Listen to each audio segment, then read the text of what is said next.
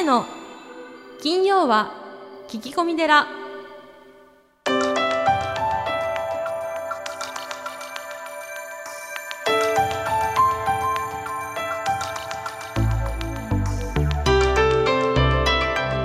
ようこそ、えー、架空のテラスタジオよりお送りする長谷の金曜は聞き込み寺、えーナビゲーターは通りすがりのナグーです。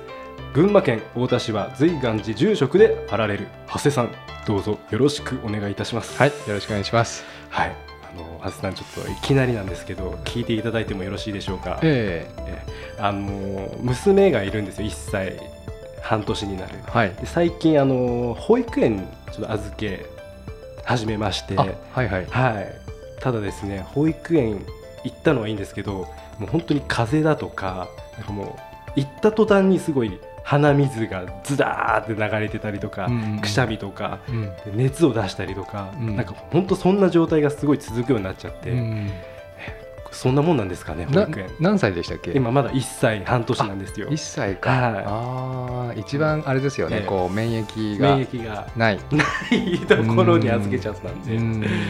いやーどうしたもんかなと思って。やっぱりあのねこう梅雨の時期とか、はい。あのちょっとこう気候が変わる時とか、はい。やっぱり今保育園はね、はい。あのエアコンとかあの暖房なんかもありますから、はい。あのでこういろんなねたくさんの子たちが来るので、はい。結構こうなんですかねばい菌っていうかしはい。ょうがないですかね、こればっかは。しょうがないですね。しょうがないですよね。うん。そうですね。う。ん、でもあれですよ、はい。保育士さんはね、ええ。こうちゃんと子供が寝てる時うにん。ブレスチェックとかするんですよ。なんすかブレスチェックって。あの5分おきにはい。ちゃんとこう呼吸してるかどうかチェックするんですよ。え、本当ですか？は呼吸をしてるかどうか、い。うん5分おきに保育士さんはやってるわけですか？やってますやってます。やっぱこううつ伏せで寝たりすると、なるほど。あのね、えーそういう呼吸が止まってしまうみたいなこともあるんで。なるほど。はい、であの朝こうね、は送る時は元気でも、はいもうお昼に熱出すなんてことがしょありますっちゅうなんであります。はい。はそうですよね。あい、、うんでそれ初めて知りましたブレスチェックなんかあるっていうのは。うんそう考えるとやっぱり大変な仕事ですよね保育士保育士さんも。そうですねもう命を守る安心安全ということが一番大事なんで、うんもし例えばほらこう発作とか、うんうん呼吸が止まったなんてことはもうすぐに救急車に電話するしね。はい、わかりました。まあ、とりあえず、しょうがないということで 解決させていただきました。今週もよろしくお願いいたします。はいよろしくお願いします。では、スタンバイの方お願いいたします。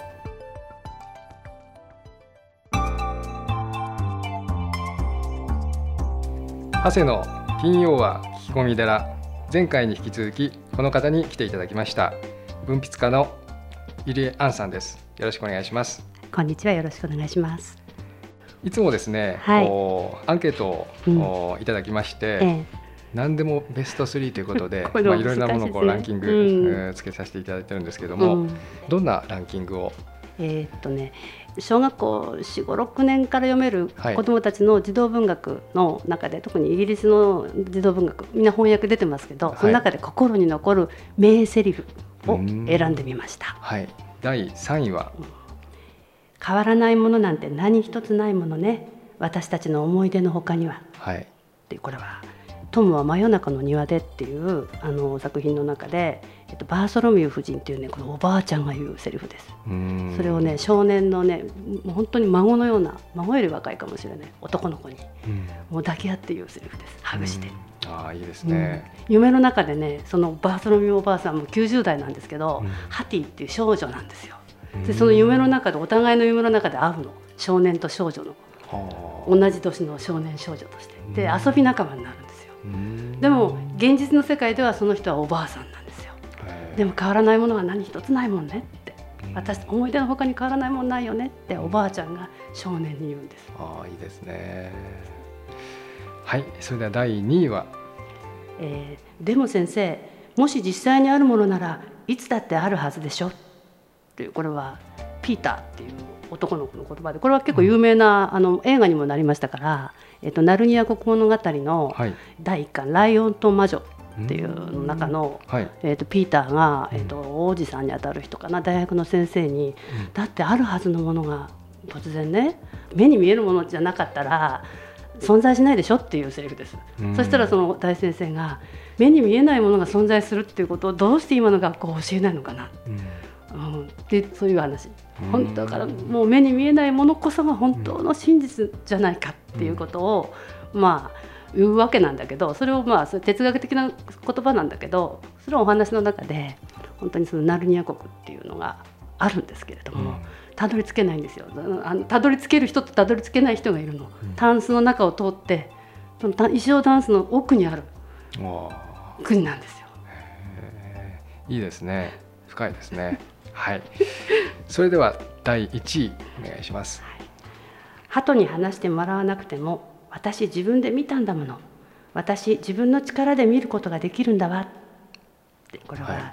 えっ、とねネズミ女房っていうねルーマ・ゴッテンっていう女性の作家の、えーとメスネズミの話です。うん。一度もねあのもう星を見たことがない。もうずっとねうちの中にいるネズミなんですけど鳩囚われの鳩と友達になって、うん。鳩を逃がしてやりたいなと思って旦那さんに背いて鳩を逃がしたりしたんだけどその時にあ鳩に教えてもらわなくても私は自分の力で星を見ることができたんだっていうそういうねセリフです。うーんいいですね。はい、ありがとうございます。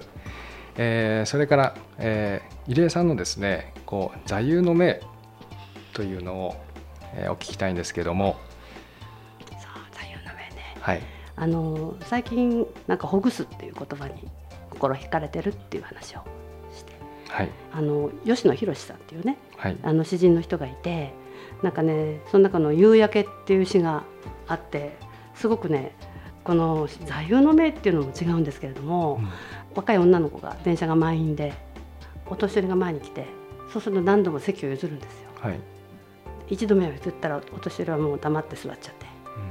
でまたその年寄りは黙って降りちゃって。でその次にまたお年寄りが来て。で娘さんはまたそのお年寄りに席を譲る。そこの今度のお年寄りはお礼を言って言ったんだけどまた今度3度目にお年寄りが来た時にもう今度は娘さんは席が立てなくなっちゃう、うん、うつむいて立てない、でもうその時すごい美しい夕焼けでこれ「夕焼け」っていうタイトルの詩なんですけどはい、なんか美しい夕焼けの時を見ることもできずにその娘さんをうつむいてるの。うん。ね、譲ればいいのにねって思うかもしれないけども、ね。何度も何かこうかその娘さんできなくなっちゃった、うん。でも吉野さんという詩人はその人に対してこういうふうに言ってるんですよ。優しい心の持ち主はいつでもどこでも我にもあらず受難者となると、うん。うん。なぜって優しい心の持ち主はなんか他人の辛さを自分の辛さのように感じるからって書いててその娘さんのねなんかななぜかもう譲れなくなってしまった席を譲れなくなっちゃった。辛い気持ちがなんだか自分をうつ,、ま、うつむかせてしまった。娘さんにすごく優しい眼差しを吉野さんが送ってる。だからそれはなんかほぐすっていう詩もこの吉野さん書いてらっしゃるんですけど、はい、なんかねわほぐしていけたらいいなって。だから座右の銘って言ったらほぐすっていうことかもしれない。いい言葉ですね。うん。うん、ありがとうございました。最後にうん。入江さんの宝物、あのうんこれは妹は亡くなった妹はもうお姉ちゃまといるといっつも楽しいよって言ってくれましたしうん、夫もまあまあといると楽しいよって言ってくれたしあの夫が亡くなった時にまああの私は妹たちの事件に遭った時にはもう世の中にこんなに悲しいことってないだろうって思ってたんですよ。はい、だけど10年経って夫が亡くなってああと悲しいことあったな。私は妹たちが亡くなった時はあれ悔しかったしなんとかおめえおめえおかのなんてなんか恥を注ぎたい恥恥だったし悔しかったし犯人も見つけてやりたいしそんないろんな思いがあったけど夫が亡くなった時はもう純粋に悲しかった。もうこれが悲しいんだってただただ涙が止まらなかった。でもその時に息子が「お母さんと出会えたからだから親父だって楽しかったじゃないか」うんって言ってくれたんですよ。でこの楽しいっていうかうんまあ朗らかであったりそのご機嫌であったりそういう楽しさっていうのはあの私が家族が私に送ってくれた言葉の花束だと思います。うんそれが私の宝物ですね。ああ言葉の花束ですね。ああいいですね。はい、ありがとうございます。はいえーそれでは今週も時間になりましたので今週のゲストは文筆家の入江杏さんでした次週もまたよろしくお願いします。こちらこそよろしくお願いします。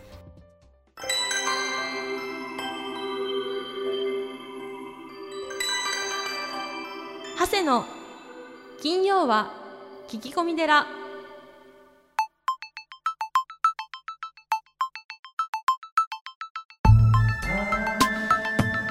長谷の金曜は聞き込み寺いかがでしたか？この番組ではリスナーの皆様から随時お悩み相談メールを募集しています僧侶の長谷がゲストとともにすっきり解決メッセージは随願寺のホームページ内よりお悩み相談メニューをクリック URL は www.